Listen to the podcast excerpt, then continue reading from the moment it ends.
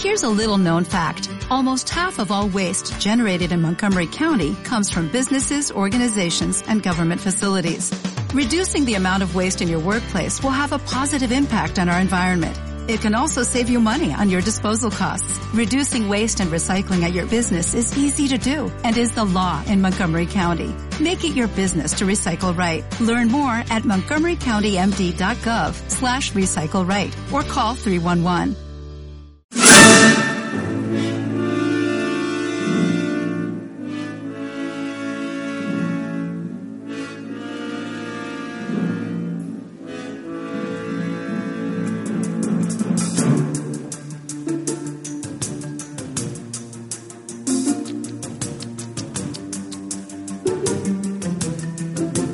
¿Ya hemos empezado? Sí, esto ya. ¿Empieza a grabar? Como siempre, ya estamos por debajo de. No estoy ni, no estoy ni- no estoy Ya, sí, ya estamos por debajo otra vez.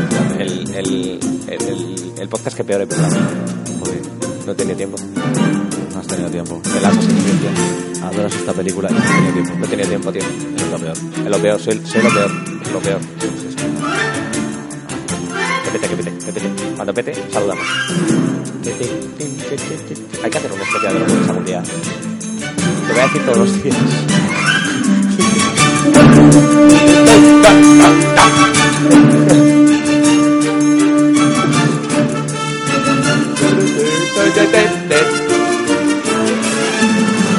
Vamos. Hay que decir que, como siempre, eh, oído de nuestros oyentes no nos importa demasiado. El oído de nuestros oyentes no importa a nadie, salvo nuestros oyentes. Sí, bueno, supongo que ellos querrán en algún momento seguir escuchando. Son ¿eh? preciosos, ¿eh? Son muy buena gente. Sí, son todos muy guapos, como se es decir, muy guapos. Bueno, pues damas y caballeros, bienvenidos una semana más a este podcast. A nunca Digas. muerte. Al final nos estamos poniendo de acuerdo para decir cada uno una palabra. Sí, empezamos a tener el programa otra vez como con lo de las berzas y los nardos en, eh, en el vídeo, ¿eh? Los vídeos. Sí, sí, desde luego que sí. Bueno, eh, esta semana vamos a hacer, ya lo dijimos cada semana, esta semana vamos a hacer un especial de- del apartamento de, de Billy Wilder en 1960. Nos, nos vestimos de blanco y negro para hacer este podcast. Eh, la semana que viene vendrá el especial de J de, de Michael Mann, donde analizaremos un poco toda la trayectoria del director y todas sus películas. Pero hoy, hoy, por primera vez en Nunca Digas Muerto, nos vamos a centrar en algo que es un aspecto muy concreto y muy particular, que es una película.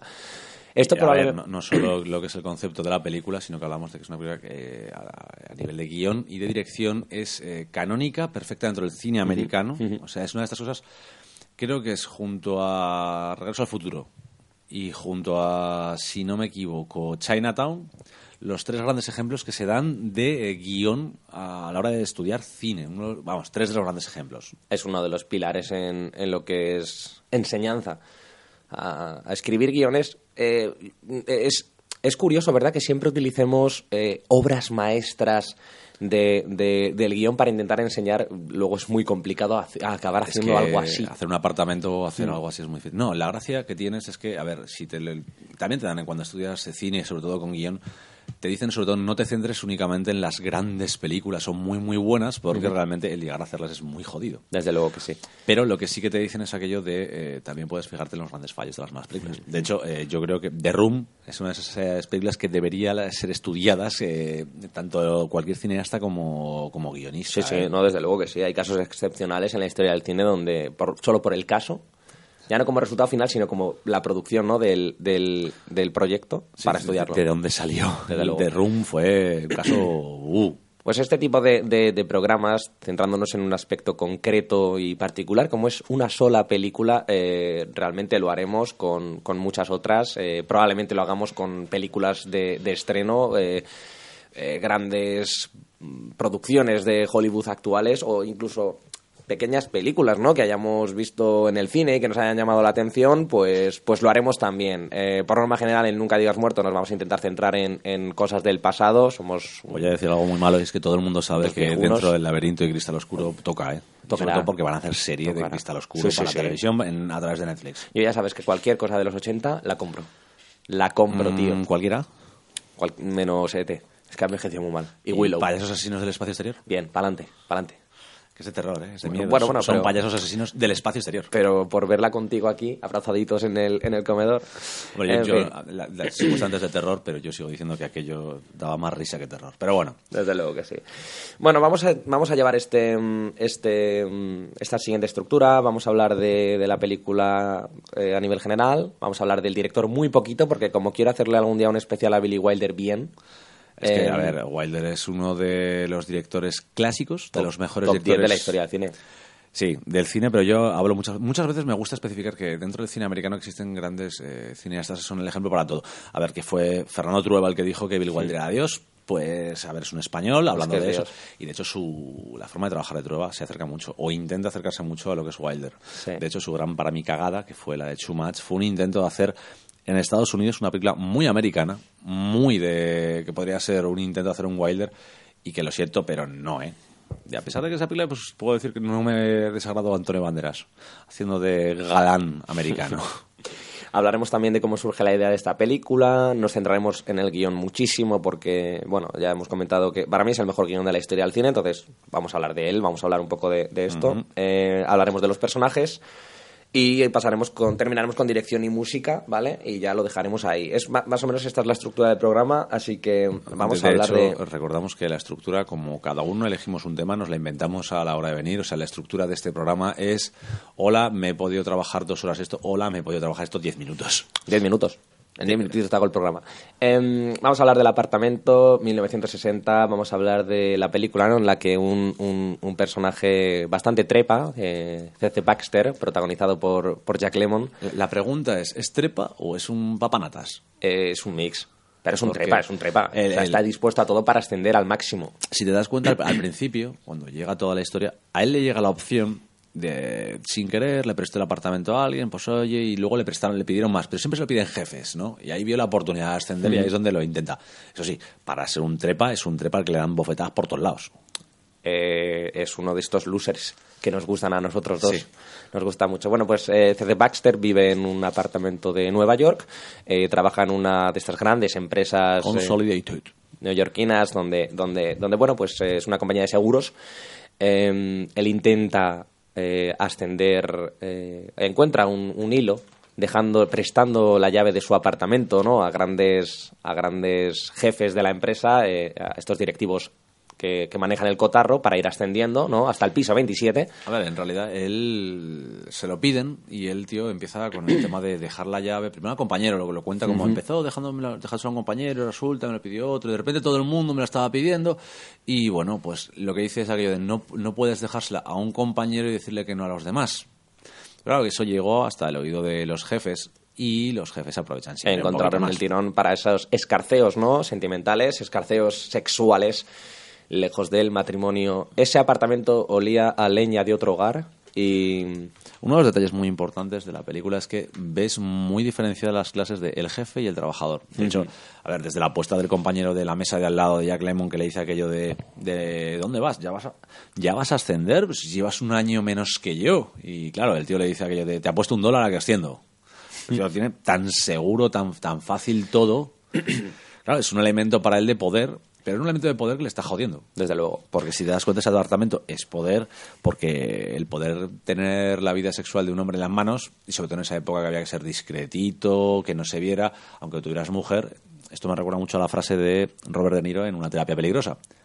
Aquello de cuando le dice tal y cual, tu amante le dice, pero claro que tengo un amante, no puedo hacer con ella, eh, no puedo hacer con mi mujer cosas que hago con ella. Por Dios, usa esa boca para besar a mis hijos, refiriéndose a su mujer. Pues es un poco ese, ese aspecto de tienes que tener un amante porque hay cosas que no se pueden hacer con la mujer. Este este personaje este este señor Baxter de Jack Lemmon eh, C. C. Baxter. este tipo eh, encuentra el amor en Frank Kubelik, el, el- el enternecedor y tristísimo personaje de Shirley MacLaine. eh, un personaje que cambia completamente la vida de este Robinson Crusoe solitario, eh, que le hace replantearse realmente qué está haciendo con su vida, a qué está dispuesto a dar de sí mismo para triunfar y que se da cuenta ¿no? de, de que mm, eh, la vida no es aquello que creía. Eh, esto es muy característico en nuestra sociedad cuando encontramos el amor Lo triste de esta película es que es un amor no correspondido. Eso es lo verdaderamente triste. Mm, ya no solo el, tema del amor no correspondido, que es una auténtica putadón, es una cosa que además mueve mucho la película. Porque Sí, sí, sí. el detalle es que el amor de, que puede tener eh, la chica que se enamora lo dice. Siempre me he enamorado de aquello que salía mal, que era imposible. Pues eh, tienes ese amor de, de ella que es súper abierto, súper desenfadado, que puede encontrarlo en un momento dado. Y un hombre que lo cuida, aún así en secreto, lo esconde, no sabe qué hacer. A ver, es que el último momento de declaración de amor, por fin, cuando el tío dice, cuando tío, todo lo dice abiertamente de estoy enamorado, bla, bla, bla, bla. ¿Cuál es la respuesta de ella? Sigue repartiendo.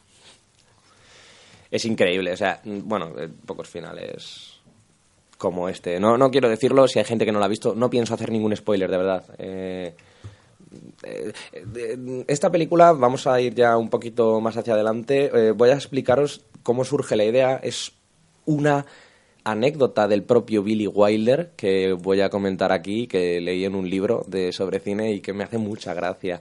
Eh, Billy Wilder vivía en antes de convertirse en, en la persona que, que luego fue, eh, vivía en Nueva York. Vivía en, en, en unos apartamentos compartidos. Los pisos en Nueva York siguen siendo carísimos. En aquella época también lo eran.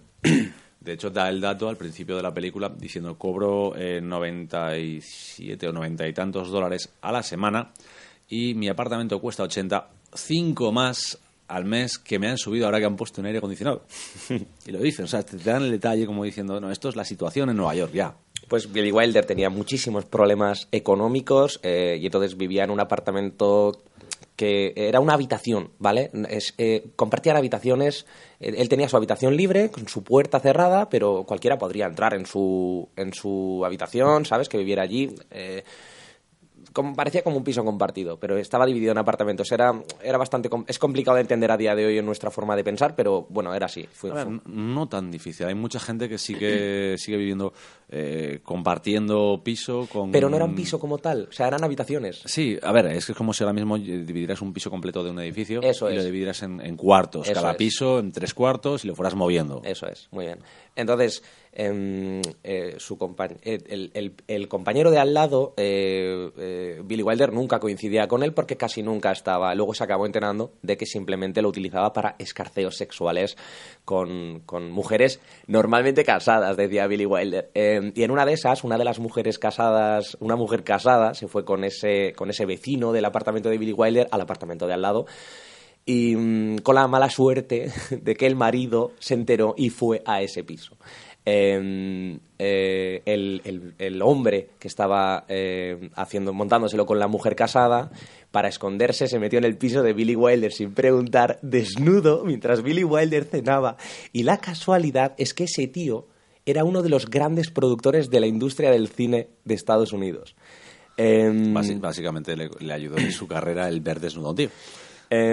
No creas, porque eh, le dijo, mira, qué casualidad, le dijo Billy Wilder, mira, qué casualidad, yo soy guionista. Eh, y el otro, el productor, acostumbrado a que le asaltaran siempre con léete mi guion, no sé qué tal, le dijo, sí, dame tu guion de la película. Ya, pero estás en Y pelotas, yo- desgraciado. Y yo me lo leo. Y le dijo Billy Wilder, no, no, no, que yo me conozco esos trucos. Y tuvo al tío sentado en el sofá desnudo, mientras Billy Wilder de pie le leía el guion entero de su película.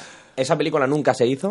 A ver, ese eh. productor nunca trabajó con Billy Wilder, pero no sabía ese productor que aparte de haberse, haberle salvado el culo, haberse salvado a sí mismo el culo de una paliza tremenda, acababa de conocer a uno de los mejores directores de la historia del cine. Y, a ver, el, problema principal de, de toda esa historia es que eh, hablamos de una época, recordamos, 1960 se hizo la película, eso habría ocurrido probablemente los 40. antes. Habría ocurrido bastante antes. En los 40 Porque Wilder ya era una estrella. Bueno, el detalle un poco tonto si te das cuenta, por ejemplo, de todo este detalle que acabas de contar, de los pisos. ¿Te has dado cuenta que Bill Wilder era el médico? Sí, sí, sí, sí, así es. Bill Wilder era ese personaje secundario que es tal vez, si lo piensas bien, es el único amigo que tiene C.C. Baxter en toda la película, porque es el único desinteresado que le ayuda. Vale que es médico y le toca estas cosas, pero es el único que le comenta, "Mm, igual debería de beber menos, igual debería de menos fiesta, a ver qué me está preocupando. Es el único que realmente... eh, se preocupa por C.C. Baxter realmente, porque no tiene ningún interés en el apartamento ni en él. Eso es, su vecino y la mujer, cuando le echa la bronca de siempre de bla, son los dos únicos personajes realmente, si te das cuenta, positivos 100% que existen. O sea, están en la película y son la puerta de al lado. Son los que sufren a todos sus jefes sin saber que son sus jefes. Es, eh, bueno, esto ya lo, iremos viendo, pero vamos, es, que me gusta mucho ese personaje y realmente pues supongo que Wilder se vio a sí mismo en ese, en ese médico que le tocaba sufrir a los vecinos. Pues esta, básicamente es fácil, eh, eh, fácil asumir que esta anécdota es la que provoca eh, la, idea, por lo menos, de, de, de oye... de, la infidelidad de la gente. Sí, de utilizar un apartamento solo para eso, de, ¿sabes? Entonces, pues vamos a hablar de, del guion. mucha gente cree que el guion son las frases, ¿no? emotivas, emocionales, las que se recuerdan pero realmente la clave de un guion es la estructura del mismo. Eh, en este sentido, yo creo que el apartamento no apuesta por una estructura complicada. Realmente no se diferencia de muchísimas comedias que hemos visto, sobre todo comedias clásicas. No, hay un planteamiento, un nudo y un desenlace. No hay, no hay, un, viro, un viraje, no hay un, no hay un liarse la manta a la cabeza para hacer algo novedoso y rompedor. No, no, la, estructura del guion es la estructura clásica de cualquier historia. A ver, si rige la poética de Aristóteles, la historia, si alguno habéis leído, pues yo que sé, el guion de Robert McKee, veréis que responde completamente a la estructura de las tres partes, el primer punto de giro, los dos puntos de giro en el central y el punto de giro con desenlace cuatro puntos de giro, tres partes, no responde a mucho más. Lo que yo creo que para mí está la clave de, este guion es hacer funcionar una comedia que es triste, provocando que las cosas tristes te hagan gracia y a la vez tristeza. ¿Vale? Es, de verdad que es un envoltorio muy jodido de hacer, ¿eh? Yo, creo que sí. Además, eso lo, lo, empieza desde los personajes. Porque, a ver, los dos personajes principales, tanto el de Jack Lemmon como el de... Shirley MacLaine son, de, buenas a primeras, hay un momento en el que descubres que son dos suicidas. Literalmente. Son dos suicidas, ya no en el amor, porque ella es una suicida en el amor, y él también, ella, porque se enamora de todos, él, porque no es capaz de decirle nada a la persona de la que está enamorada. Y tampoco se quiere mucho a sí mismo. No, de hecho ninguno de los dos tiene ningún tipo de amor propio. Cero. Y son dos personas que han intentado suicidarse y a una se le han evitado la muerte y otra fue tan torpe que no consiguió suicidarse. que ya decía que yo, es que yo estaba con la pistola, no sabía dónde apuntarme. ¿Y dónde te disparaste? En la rodilla. Y haces tú, hay que ser muy torpe. Te estás riendo de algo que es jodidamente triste. Es muy difícil envolver una comedia en un drama y un drama en comedia. Es, que, y Wilder juega con eso la gran con una facilidad increíble. La gran pregunta que te voy a decir es, ¿es una comedia trágica o una trágica comedia? A ver, la gente le gusta usar eh, la palabra tragicomedia, que para eso se inventó, para unificar conceptos. Yo creo que casi todas las comedias tienen un tono triste, porque la vida es triste, pero esta es una película eh, que es amarga, es muy amarga. Eh, Wilder ha hecho comedias muy, muy simplonas que han pasado a la historia del cine. Yo, eh, bueno, con faldas ya lo loco, es una comedia sin más, con uno de los mejores finales de la historia del cine. A ver, que yo he dicho diciendo una de las mejores comedias que he visto en toda mi vida, sigue siendo y será El Guateque de, de Blake Edwards. Y Blake Edwards no necesitaba tampoco, eh, buscaba nada más allá de, del reírte, del pasártelo bien. Pero eh, Bill Wilder no solo necesitaba eso, eh. tenía que haber algo más. De hecho, si te das cuenta en el apartamento hay una cosa que puedo decir que a mí me mata mucho el apartamento una cosa y es que incluso en el final siguen siendo perdedores. Sí, sí. luego, luego hay unas, hay cosas que a mí me encantan que de este guion. Solo hablo de guion, ¿eh? Hablo de guion ahora mismo. Wilder te coloca cosas en el guion que parecen no tener ningún tipo de, de, de, importancia en ese momento, que luego se recuperan que tienen vital importancia y que tú hayas pasado completamente por alto. Es algo que en el primer visionado del apartamento no te sucede. Y es algo que muchos guionistas em, y directores pasan por alto. Hay otros que te creen, creen hacerte eh, creer que no es importante, a pesar de que te han puesto un plano literal de algo, y luego lo recuperen y haces tú, ah, claro, ah. Pero es, que, aquí no te das cuenta. Eso había salido antes, eso estaba ahí. ¿qué aquí no te das cuenta. Es que no, eh, hay una de las cosas que la mayor parte de la gente al, ver cine, esto lo tengo comprobado porque viendo películas, mm, van viéndolo, lo absorben, lo tienen en la cabeza, lo tienen, porque tienen en el imaginario, tenemos, a ver, hemos visto muchísimo cine, todo el mundo, y tienes en la cabeza cosas, como por ejemplo, tú cuando ves películas, los cambios de plano o el movimiento es muy importante a la hora de contar, de narrar. hay mucha gente que no se da cuenta realmente de que se le están contando de una forma específica. ¿Por qué el primer plano o el plano americano? ¿Por qué esas diferencias? ¿Por qué pasa? Bill Wilder tiene esa manía de pasar de, americano o de plano general, normalmente a primer plano con corte. Lo hace muy poco con movimiento, pero en esta película hace muchos movimientos para hacer ese acercamiento y dejarlo bien, porque te introduce en la conversación, te introduce poco a poco. Estás viendo algo grande y te introduce algo pequeño. Ese tipo de cosas también vienen del guion. O sea, no nos engañemos, el guion literario es el texto que ha contado todo, pero el guion técnico también es algo que tiene que hacerse. Y es por eso que el apartamento es tan perfecta. Billy Wilder siempre se ha considerado más escritor que, que otra cosa. Es más, en el epitafio que puedes leer en su tumba es... Em, soy escritor, pero nadie es perfecto, que es el, final de, Con faldas ya lo loco, esa, legendaria frase del final. Y luego es cierto que el apartamento utiliza una de las dos vertientes que había antes en comedia de cine clásico, que eran el gag de caídas o de o de pues, movimientos frenéticos, de, humor tonto que se le puede decir, ¿no? que hacía mucha gracia en, en aquella época, y luego el intercambio de, de diálogos inteligentes, eh, humor mordaz, que Woody Allen lo llevó hasta el límite. Eso, Woody Allen es el mayor genio de la historia del cine en, en ese ámbito, porque eh, logró, logró que ese, ese intercambio de diálogos frenético, rápido, intenso, fuera muy inteligente, porque Woody Allen es muy inteligente. Sí, si te das cuenta, eh, un detalle importante dentro de, lo que es el apartamento. es que los diálogos nunca o casi nunca hay diálogos a más de dos personas. No, no, no. Eh, de hecho, los, el mayor diálogo es cuando los cuatro jefes entran a hablar con la nueva oficina de Baxter y ahí todos hablan, pero hablan por orden. O sea, eh, ahí lo tienen muy claro a la hora de escribirlo es no necesitas más personas. De hecho, había muchos momentos en los que tú podías ver un tercer personaje que realmente ese tercer personaje no estaba. O sea, estaba en pantalla, no hablaba, no tenía acción y de hecho lo echaban normalmente de... Se iba a hacer otra cosa y lo echaban de pantalla. Es por eso, eso es construcción desde el principio, desde la historia. ¿Por qué lo echan? Vaya usted a buscar lo que sea. Cuando venía la mujer del médico, hablaba con, con Fran en la cama, estaba después del intento de suicidio. Si te das cuenta, hay un momento que está Baxter de fondo, que está, es un elemento más como una farola.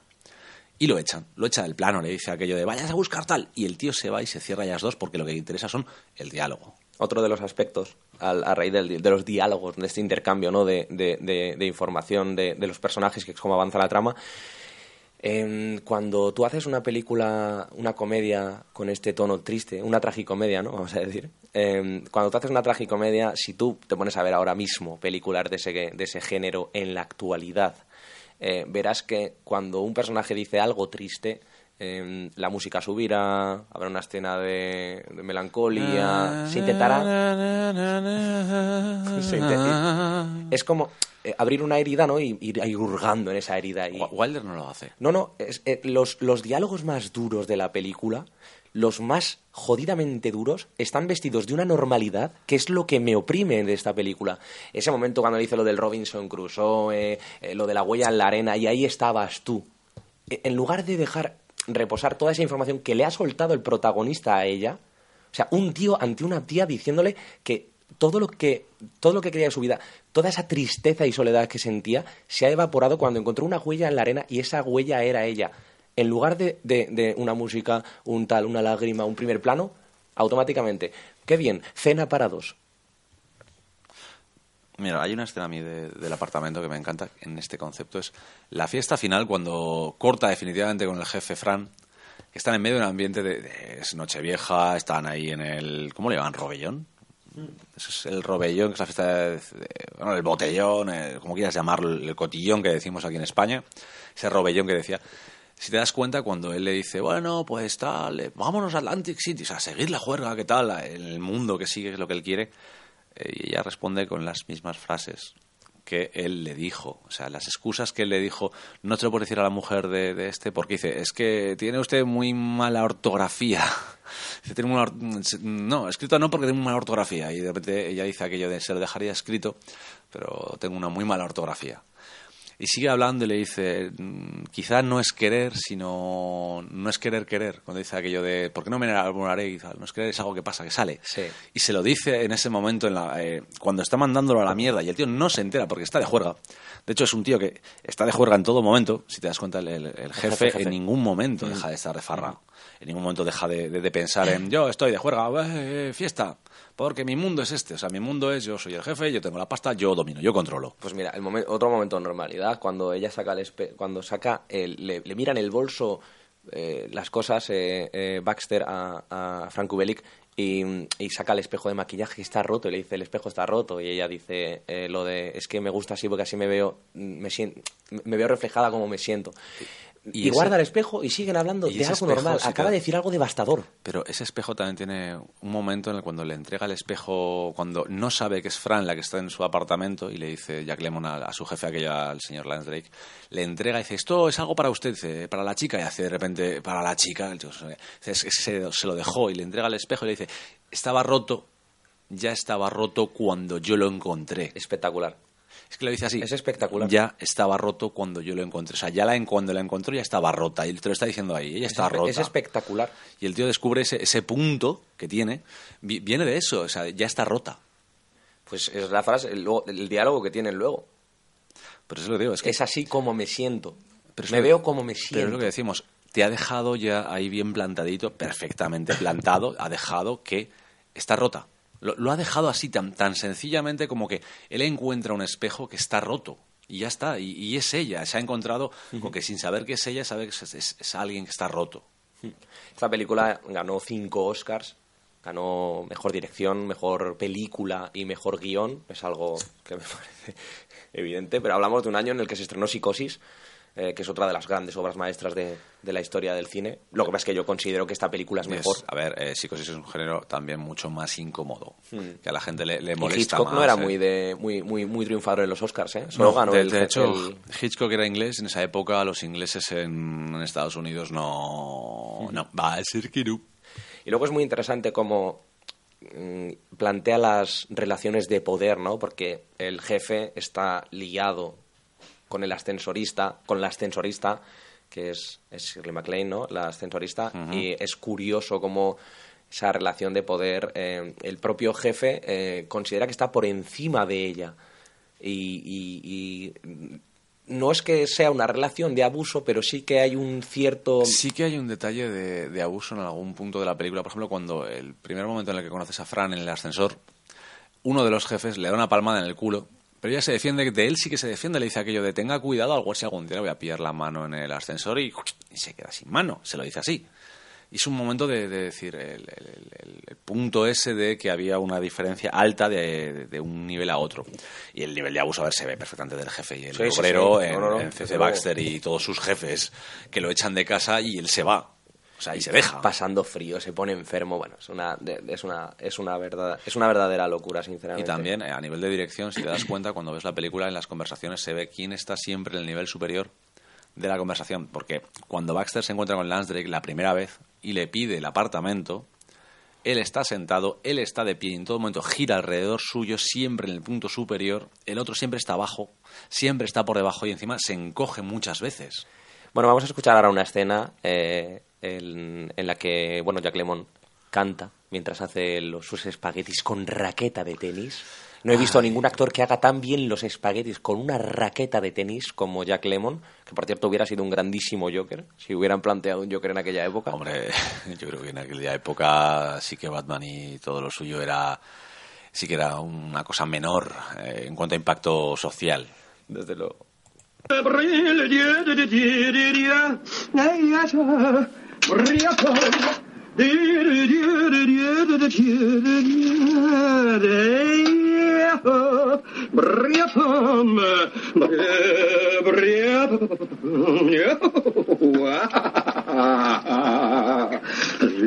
¿Hay que vestirse para la cena?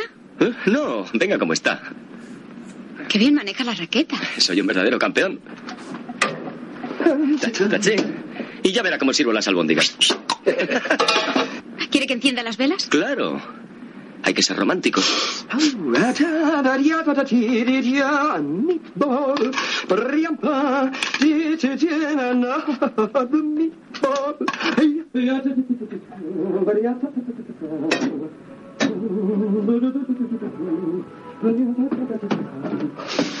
Ha comprado servilletas. Hay que hacer bien las cosas. Yo vivía como Robinson Crusoe. Era un náufrago entre 8 millones de personas. Hasta que un día vi pisadas en la arena y la encontré a usted. Hay que decir que vemos eh, esa forma de ser de, de Baxter que es completamente Inocente. correcta. Y correcta, si te das cuenta, es un caballero. Es un momento de... No, hay que hacerlo correctamente, hay que hacerlo bien, hay que hacerlo como Dios manda. O sea, todo ese, esa, corrección que tiene. Pero es. eh, eh, creo que esta escena. bueno, estas escenas del, ap- del apartamento, pero esta que la, la he seleccionado por, por la frase de Robinson Crusoe, que me parece un momento. Que de verdad que me parece algo súper triste lo que le dice. Pero, Pero. pero es una situación alegre. Sí, es, eso es lo que te iba a decir. Hay una tristeza entre los dos. Me tengo que vestir como tal. Eh, no, no, ve- venga, como usted Es- quiera. es- Ay, qué bien sirve, soy un campeón. Es que si te das cuenta, eh, sigue siendo el jefe. Sí, sí. Sigue siendo un jefe y ya sigue tratándolo con ese respeto que se lo tiene que tener a todos. Bueno, era la sociedad también en los años 60. Esos, es- la peli se estrenó en el 60, pero vamos, hablamos de la salida de los 50, que era una época que Estados Unidos tenía muy marcado todo. Hay que hacer las cosas bien. Correcto, hay que hacer las cosas bien. Pero vamos, hay una. La parte del desafine que tiene Jack Lemmon cantando, no voy a meterme con eso. Podría. Estaba diciendo, estaba Sí, diciendo albóndigas, sí, tío. estaba diciendo, es que... Bueno, pues lo digo, el, el detalle de ese, si te das cuenta, la corrección, las velas, pues este momento tan romántico, tan correcto, además, acaba con otra vez una interferencia exterior. Esta vez el cuñado, que aparece y, de hecho, acaba en violencia. Sí, sí, sí, sí, hombre, por supuesto. No le dice una frase el cuñado que me flipa que es no le voy a pegar porque hay una señorita delante. Eh, al final le da. Sí, al final le Pero da, le da cuando ella está fuera. Al final te das cuenta, cuando se va al Sí, cuarto es cuando le mete. Quiero decir, eh, tú ves esa construcción, eh, ha creado un ambiente íntimo, pero es un ambiente íntimo entre dos personas perdedoras después de un gran desastre. Es un como ha ambiente muy triste, ¿eh? Pero es que si te das cuenta, acaban de salir de un intento de suicidio. O sea, es que no es, es que no es, es que debería ser, no, es que se, que se ha intentado suicidar ella. O sea, salen de que hace nada, hace una noche, noche, unas horas, ella se había intentado matar por otro hombre que ha tenido le ha dicho, ¿por qué no me enamoraré de hombres como usted? Y le dice, bueno, a veces no es por no querer, es es lo que pasa. Y es muy triste porque, si te das cuenta, no tienen el concepto el uno del otro de- de cercanía tipo amorosa. Él quiere, ella no lo tiene, y él opta por ser completamente correcto.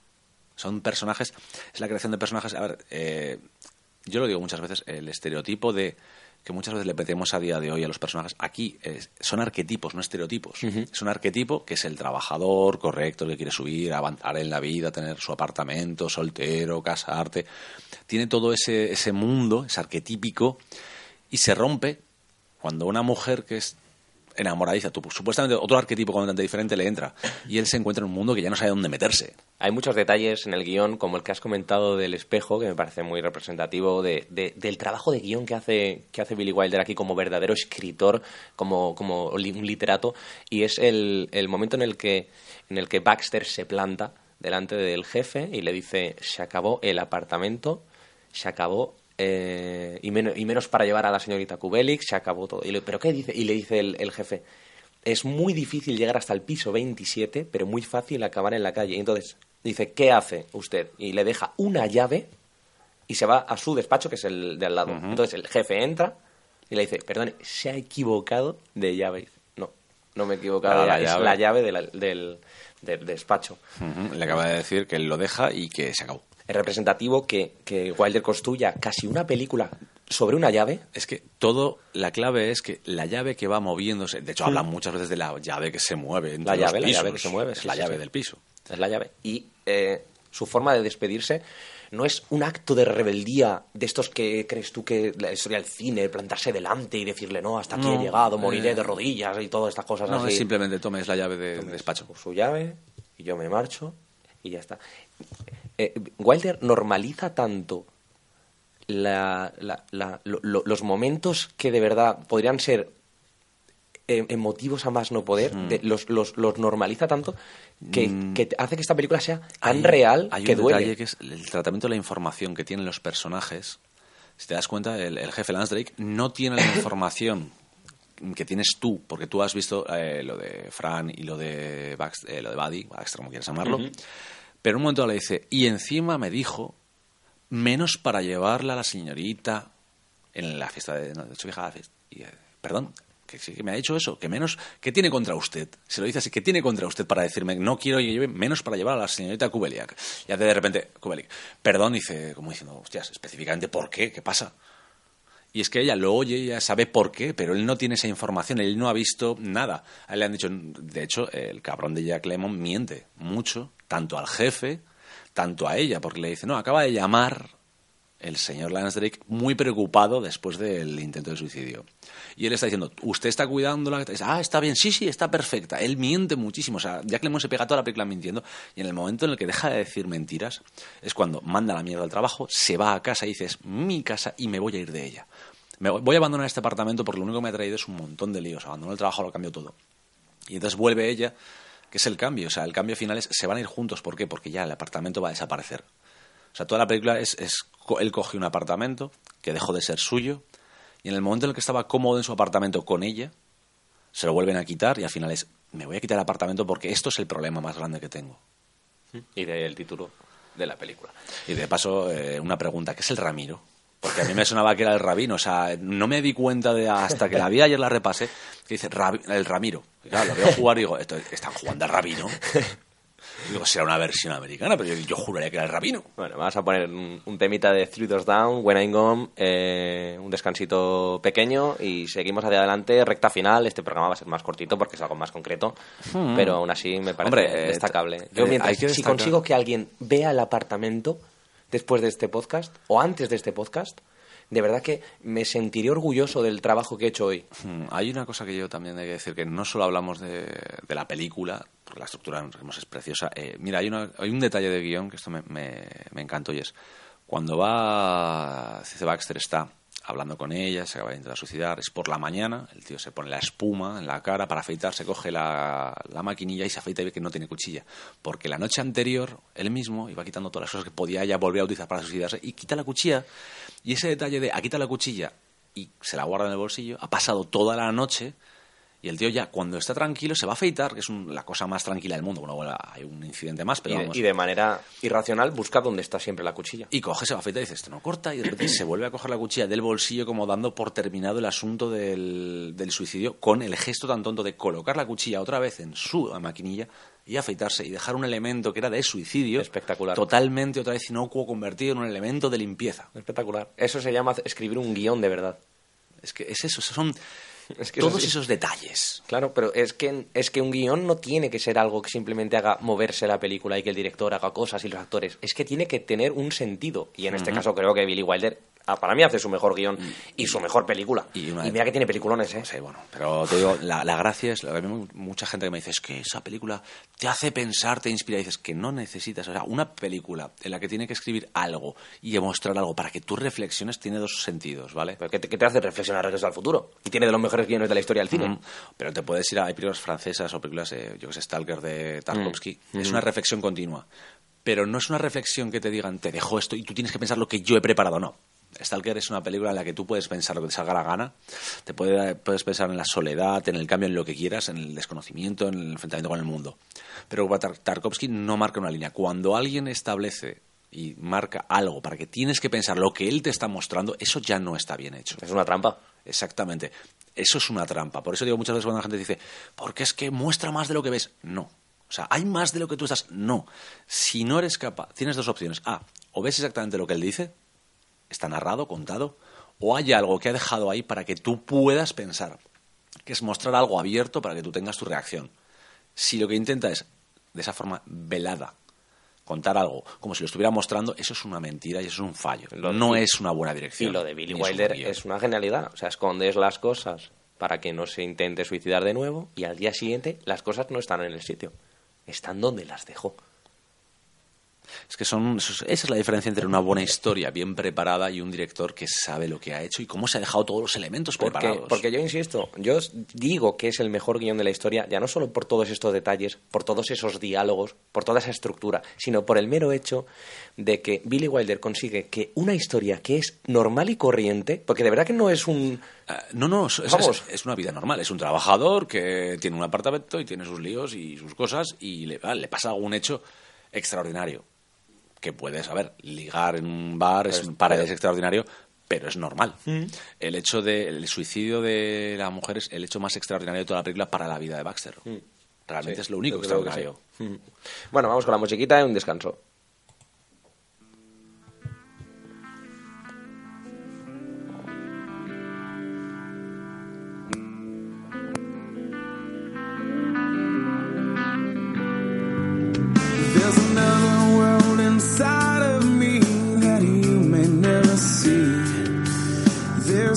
Secrets in this life that I can't hide. Somewhere in this darkness, there's a light that I can't find. Maybe it's too far away. Or maybe I'm just blind. Maybe I'm just blind.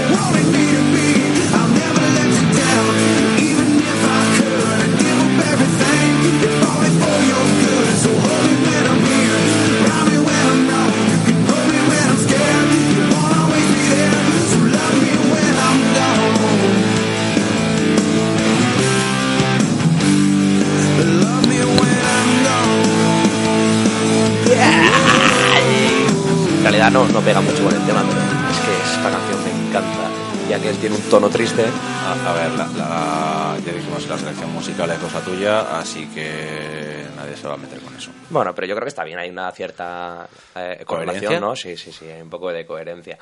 Em, Voy a poner de fondo la música del, del apartamento, ¿vale? El tema central de, de, de Adolf Deutsch. Eh, de, de- ponlo de fondito, ¿vale? Para que se quede ahí. Y es que... mm, eh, uy, bienvenidos a Cine de Barrio.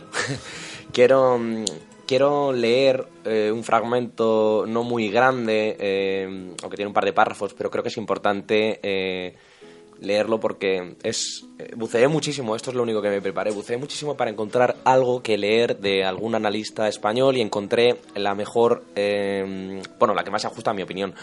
Eh, de Carlos Bollero, que ya te contaba antes que es un tipo que ahora mismo es muy difamado entre la gente que le gusta los blockbusters porque se A lo ha buscado. El, el problema que tenemos con Bollero, creo que todo, casi todo el mundo, es que tiende a ser incendiario en su forma de expresarse. ¿eh? No, no hablamos ya de, de su opinión, porque tiene una gran opinión, sino en su forma de expresarse.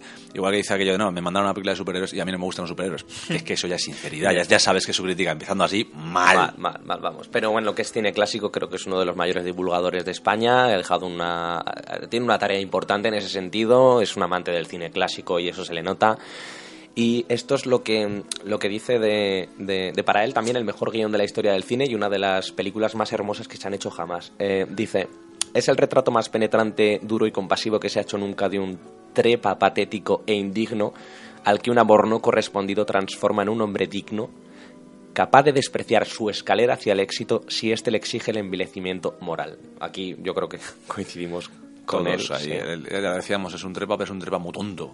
Muy tonto, muy tonto. Y es verdad, habla de envilecimiento moral, creo que tiene mucha razón Bollero aquí. Sobre todo, a ver, te- teniendo en cuenta la época, se deja, eh, permite básicamente eh, algo tan eh, inmoral como es engañar a tu mujer, a tus hijos, el, el- Por un puesto. el aprovecharse de otra persona, porque todos estos tíos se están aprovechando de las mujeres con las que se acuestan perfectamente, porque la mayoría, si te das cuenta, la mayoría de esas mujeres trabajan para ellos.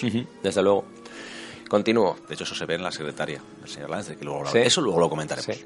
Continúo. Dice, Billy Wilder nos habla con lenguaje inmejorable de las eternas relaciones de poder de un degradado y astuto ratón que presta su casa para los juegos sexuales de los gatos con la esperanza de que estos le devuelvan el favor admitiéndole en su gremio, de cómo un Robinson Crusoe urbano eh, puede recobrar la esperanza de huir de la soledad al descubrir unas, milagro- unas milagrosas huellas en el asfalto, del permanente desencuentro entre lo que se anhela y lo que conviene, del cochambroso esfuerzo que exige al desclasado astuto trepar a la montaña y la facilidad para que el poder le despeñe si en nombre de, su honor se revela contra la sumisión, de los seres genética y vocacionalmente adorables que solo pueden enamorarse de la persona equivocada, de cómo preparar unos espaguetis con la ayuda surrealista de una raqueta de tenis al ser amado para aliviarle la depresión por haber intentado suicidarse al comprobar que los reyes follan con sus enamorados vasallos pero no se casan con ellos, de la lacerante convivencia de miseria y de grandeza, claudicación y rebeldía, resignación y sueños en algo tan complejo como la naturaleza humana, y del dilema entre lo que aconseja el cerebro y lo que dicta el corazón. A ver, Bollero siempre hemos dicho, es, es- es una persona que sabe muy bien lo que dice y retrata y habla de la película. De hecho, resume la película muy, muy bien en muy poquitas líneas. Sí. Uno de los detalles importantes es que hemos hablado menos del personaje de, de ella, de Fran Kubelik. Franco Bellic. Pero eh, realmente es un personaje que al principio parece más allá, muy lejos de, de Jack Lemmon, de esa posibilidad de tener a, lo dice, ¿no? Eh, de una mujer como usted, de una chica. De hecho, eh, utilizan mucho en el doblaje español aquí el chico, chica, que creo que el girl, boy no creo que sea sino man, woman. En el original sería más correcto. Pero ese detalle de, de que lo vemos así. Y habla mucho, esto me encanta, el, el detalle así un poquito que dice Bollero, de, aparte de utilizar muchas de las expresiones de la, de la película, el punto de hablar de reyes y eh, Vasallos. y vasallos, porque es lo que los jefes le hacen a, a Baxter, es me quedo tu casa, te doy, encima tienes un horario en el que tienes que cumplir con todos ellos, tienes que ordenar. Tú, además, yo mm, tengo mi, eh, me aprovecho, yo no tengo alcohol en casa, me debe dos botellas al principio, no tengo alcohol en casa, yo estoy tranquilo, la llevo, lo llevo yo el alcohol. Pero esto es otra genialidad de, de, esos- Wilder, porque plantea las relaciones de poder que hemos dicho, pero no, no te lo hace el tema central, que podría serlo. Podría hacerte una película de eso. Y eso sí que en esa época quizá hubiera sido más rompedor que una comedia romántica. Pero te lo deja de fondo. Pero, Ni siquiera ver, lo convierte en tema de debate. Es de fondo, Simplemente te hace ver que eso existe. pero es que el- te recuerdo que al final de la película el poder gana. Sí, claro. Seamos sinceros, él no tiene trabajo, ella tampoco. Ella, eh, Ellos van a están juntos vida, ¿eh? enamorados, pero están ahora mismo en un apartamento que van a dejar, no tienen casa, no tienen trabajo, no tienen nada, pero están juntos. Es ese punto trágico de lo han perdido todo para estar juntos, ¿vale? Ese es la- el triunfo del amor, del corazón sobre la razón que dice, decía Bollero en su artículo. Pues te das cuenta, esa es la tragedia de que la única forma de evitar que el poder te mangonee es salir de la órbita del poder y eso significa quedarte en la, eh, ser un marginal. Pero oye, están juntos y eso es lo más importante para ellos. Y la raqueta, mira que trae cola, coño.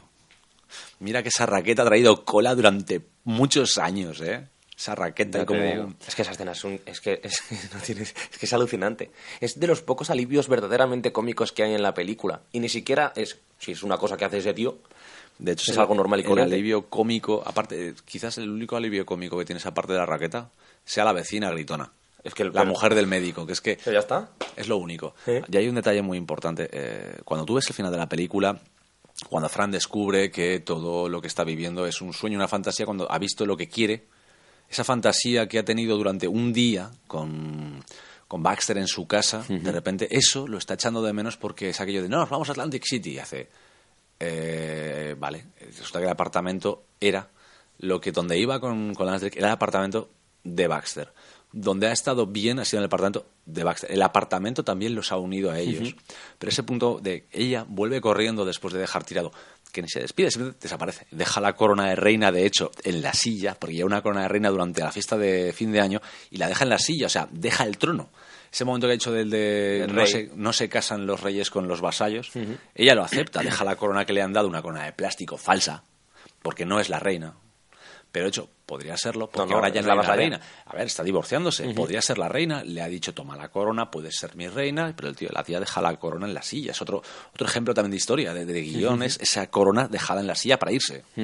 Y ese punto, ese detalle es cuando va corriendo, sube las escaleras y cuando ocurre, si te das cuenta, las cosas más importantes ocurren cuando hay un movimiento ascendente. Ella sube las escaleras, se oye la- un disparo, ella se vuelve loca, de repente es el cambio de eh, lo he perdido, hostia, se ha suicidado, va corriendo y es el tío abriendo una botella de champán que tenía por casa. Espectacular. Y es ese ascenso. Y los ascensores, si te das cuenta, todo el, el momento del ascensor, cuando él se atreve a hacer cualquier cosa con ella, es en ese ascensor. Sí. Siempre es cuando se- define, le dice. El único punto en el que habla con ella y le dice la verdad, si te das cuenta, no mientes en ese ascensor y en la escena final. Que es entonces cuando ella mm, hace como él y le dice, reparte. No, no le responde, dice, reparte. O sea, ahí el, el rol de repente lo cambia. En ese momento él es el que le dice todo sinceramente, estoy enamorado, estoy loco por usted. Y ella hace lo que él hace normalmente. Sacar otro tema porque no sabe qué decir. Pero, pero es, es, lo, es lo que he estado diciendo casi todo el podcast. Es lo que consigue que Wilder es el momento más épico de la peli, más emotivo, hacer que sea normal. Normal y corriente, banal. Eh, esto es la vida. La vida, es- la vida es así. O sea, la- cuando, cuando tú te estás declarando ante, ante la mujer de tu vida, o el hombre, o lo que sea, ¿vale? Eh, O el eh, pato. O el pato, el, si, si eres de Friends. No hay música de fondo. o, No, o la has puesto tú. o- de hecho, la, la música es muy importante, porque si te das cuenta, eh, bueno, se toca discos que al principio tiene que poner un cartel de no lo pongan muy alto, que los vecinos se quejan, que les casca el cartel antes de irse y pagarse la noche entera en, perdido en Central Park, en ese banco solitario, que no hay nadie además en todo el parque, está él en el banco así. Que encima en una Nueva York pre-Giuliani que, que era, Bueno, bueno, era bastante peligrosa. Para esa parque. Bueno, era los 60, quizás no hubiera... No, habían llegado los 70 y la prostitución y todo eso en la, en la parte de la cocina. Bueno, eh, termino con este último párrafo y anal- analizamos y, y hablamos de, de la dirección, ¿vale? Mm, Dice Bollero, no conozco ningún final tan emocionante, incluidos los de ese poeta del fracaso llamado John Ford, como el de la señorita Kubelik abandonando su inútil amor para entrar en el apartamento del eterno náufrago que pagó un precio muy caro por su redención, pidiéndole al comprensiblemente embobado que siga jugando a las cartas, que ya veremos lo que pasa. No conozco ninguna película tan romántica, realista, soñadora, triste, mordaz, sensata, cabrona y bonita como esta.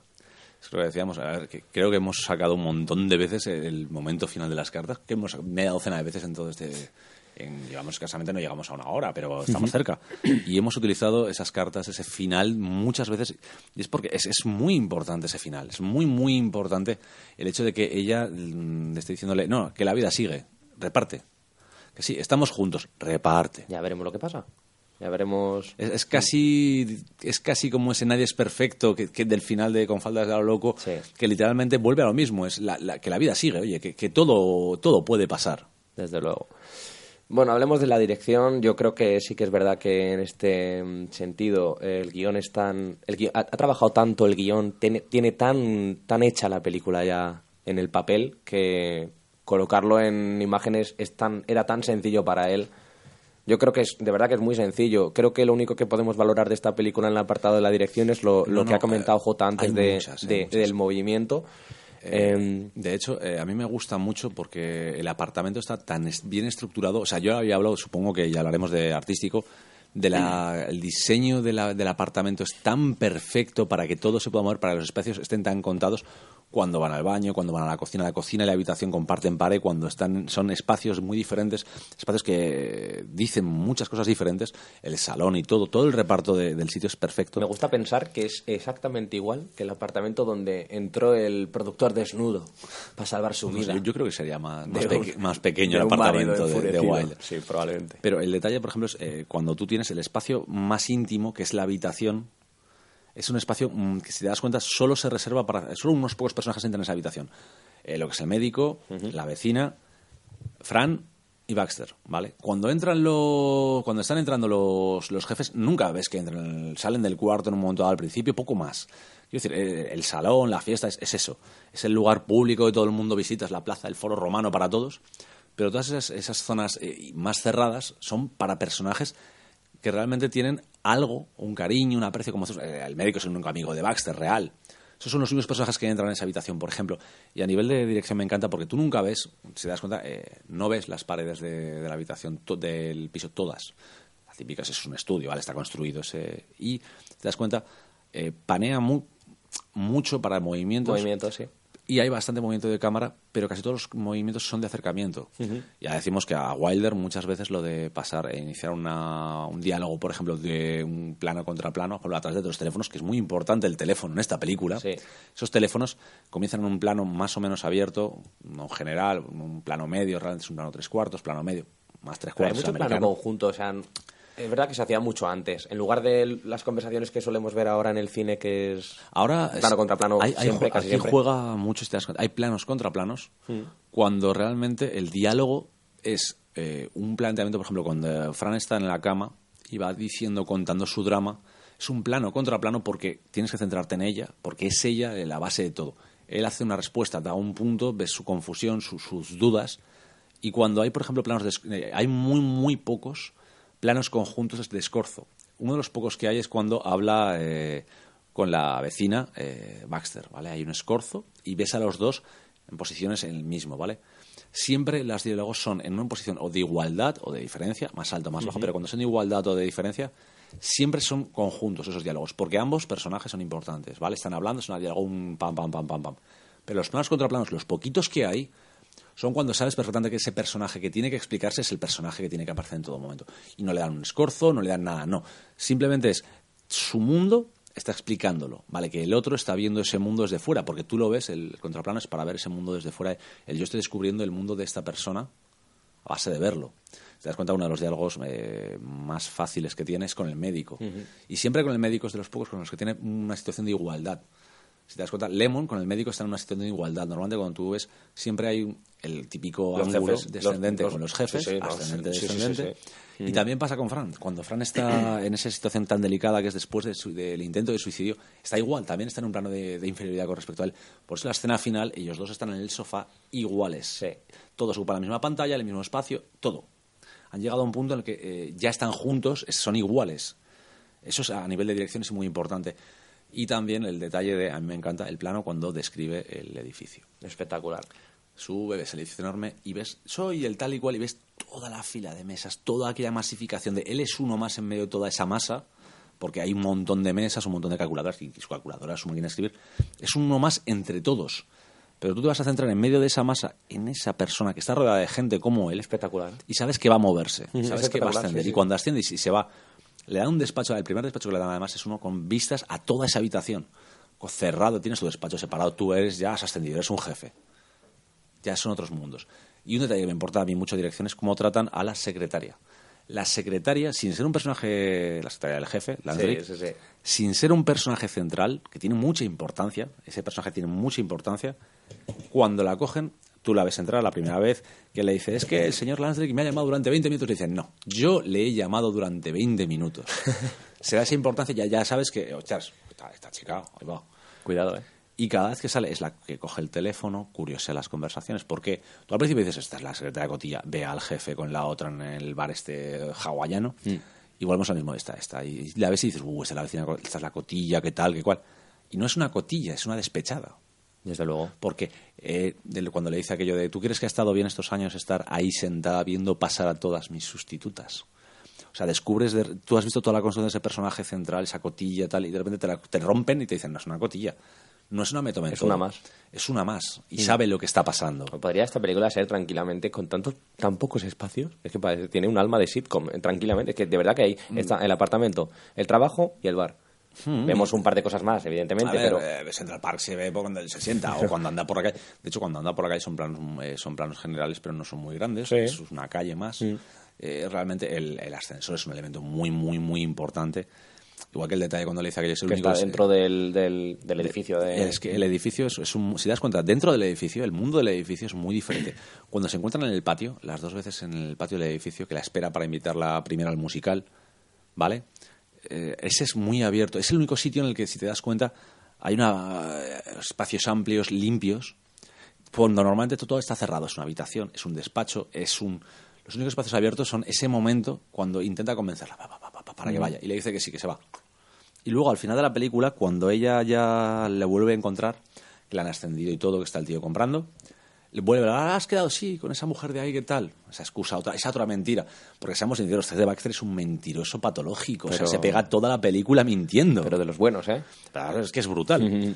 es, es- es un mentiroso. O sea, hay un momento en que te pones a contar y dices, pues que y dices, pero por Dios, ya no es que falsees tu realidad, es que falseas la realidad a los demás para que estén a gusto, para que estén bien, y tú te estás hundiendo en la mierda.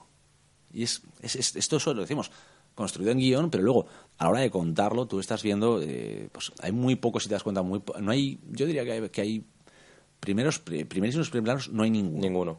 Los primeros planos que No hay... hace falta que, que busques el intimismo absoluto, No porque lo lo consigues en el, con la historia. Y de hecho, eh, los momentos más íntimos, si te das cuenta, digo, son esos- esas conversaciones de plano contra plano, con Fran, por ejemplo, en la cama, metida, arrebullada y hecha una pelota, que es que la situación ya es suficientemente cerrada, no necesitas remarcarla con el momento de, por ejemplo, en- Igual que la música tampoco necesita ser un... no, no se va al melodrama, no, No, lo busca. no, en el melodrama, en ese punto... Normalizar en el- las cosas. En el melodrama, en el punto en el que ella explica- después del suicidio está explicando bueno, todo lo del enamoramiento, lo normal en un melodrama es que lo hubieran enfocado en un primer plano, una lágrima, Además, una música exageración. ahí subiendo. Y aquí no, aquí lo está contando en la cama, está en un momento muy cerrado, muy íntima, muy eh, frágil, pero lo está contando pues como podría contárselo tú a mí, yo a mi vecino, Sí, o como sí. sea. Sí. Normalizar, sí.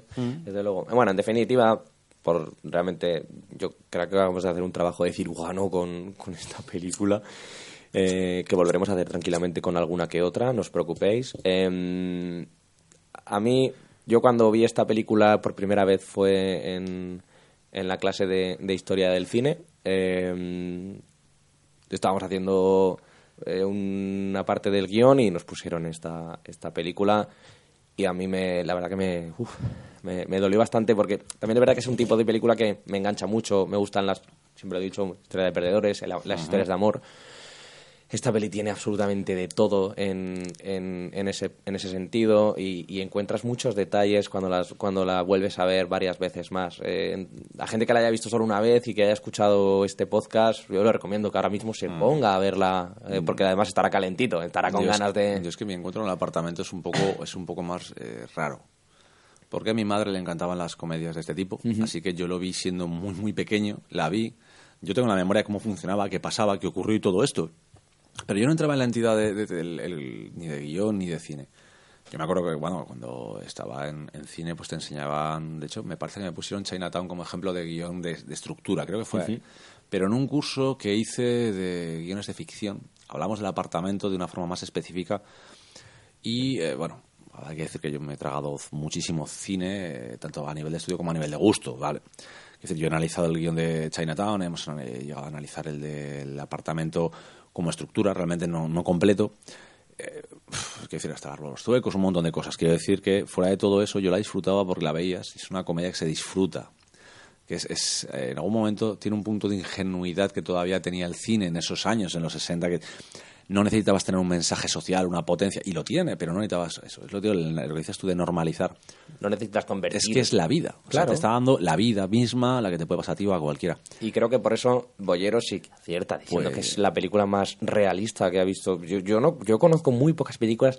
Es que no hay situaciones realistas. No hay situaciones que digas esto es imposible que pase, esto no. Es que son situaciones tan que no, no, te, no te puedes pensar algo. Pero a mí me mató mucho que yo tuve en ese estos cursos larguísimos que tenías de con Luis Ángel Ramírez, que es productor, ha estado metido, ha escrito. Y era un tío que unas cosas es que daba clases en una escuela de cine privada de Madrid. Y el tío decía, son chavales de 18 años, ¿vale? Que entran aquí porque quieren ser directores de cine específicamente. O sea, en nuestro caso era comunicación, no era, no era cine lo que estábamos estudiando. Era comunicación y, y sí, das cine, pero no das un, no te pegas cuatro años solo con cine. Pues que le llegaban y resulta que el tío se volvía loco porque ninguno de ellos había visto cine clásico y les ponía el apartamento y se aburrían. Chavales jóvenes que se aburrían porque decían que eso era- es que eso ya es que Pues, la el, frase pues el cine es esto. tío. O pues sea, la es gran así. frase que esa la dijiste tú, que la dijo un amigo tuyo, y es que dijo que eso ya está superado, que el blanco y negro está superado, que las películas a partir de los 90, antes de los 90 ya están superadas. Ese amigo vio el apartamento.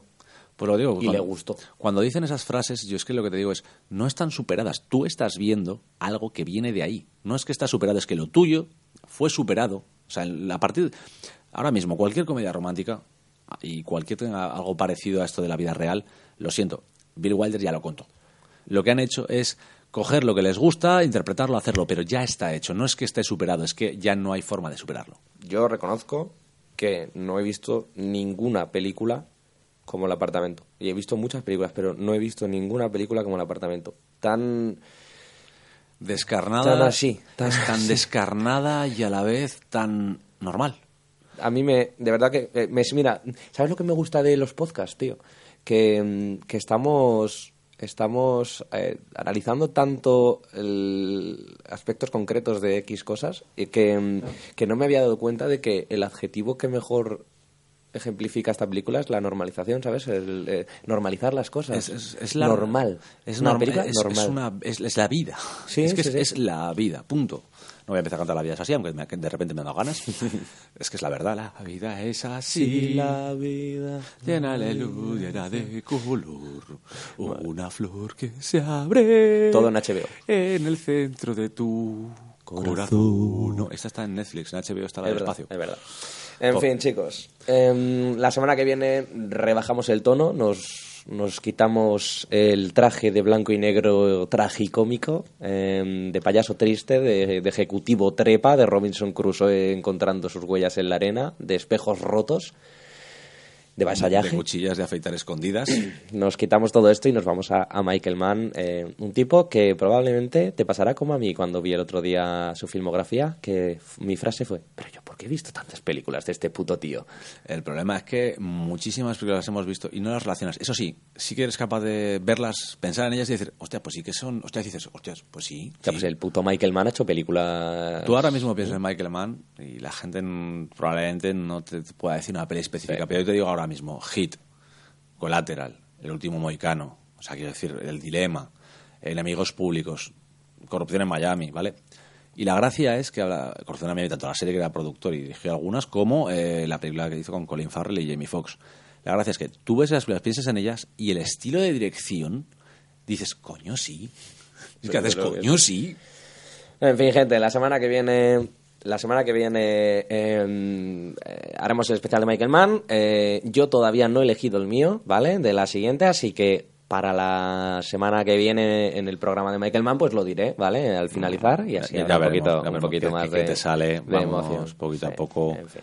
Nos vamos yendo. Sí, esto ha sido todo desde, desde Nunca Digas Hoy Muerto. cortito, ¿eh? Ha sido Hoy- cortito, ahorita y poquito. Desde sí. Estamos, como ya hemos dicho, no queremos irnos muy lejos. Lo máximo hecho es una hora 45, pero una hora y 20, una hora 25 con las canciones, todo esto es lo máximo. Normalmente hacemos dos paradas de canciones. Hoy solo hemos hecho una. Eso es. Hemos tirado así el, el rollaco, va, va, Más, va, más va, rollacos, saco. sí. Vamos a, vamos a dejarla aquí. Ya sabéis que podéis encontrarnos en Twitter, arroba Gunilor, arroba JC barra baja rollo, también en arroba Cinemas Comics, en el canal de YouTube de Cinemas Comics. Podéis darnos mal todo lo que queráis. Eh, en los de YouTube no estáis escuchando absolutamente una mierda. No, no, no, no te creas. eh, Tarda en cortarla. Tarda Ah, en bueno, cortar, perfecto. deja un ratito. Así que mm, eh, os dejamos escuchando nuestra canción del final, en honor a nuestros Goonies.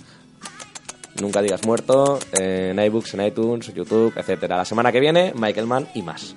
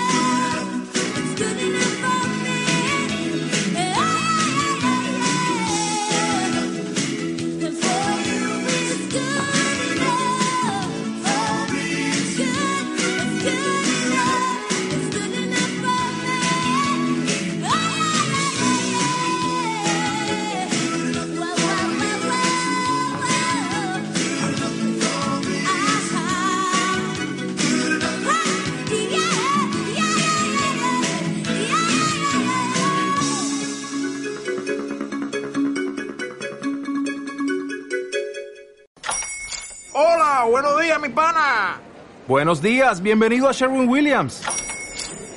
¡Ey! ¿Qué onda, compadre? ¿Qué onda? Ya tengo lista la pintura que ordenaste en el ProPlus app. Con más de 6.000 representantes en nuestras tiendas listos para atenderte en tu idioma y beneficios para contratistas que encontrarás en aliadopro.com. En Sherwin Williams somos el aliado del PRO.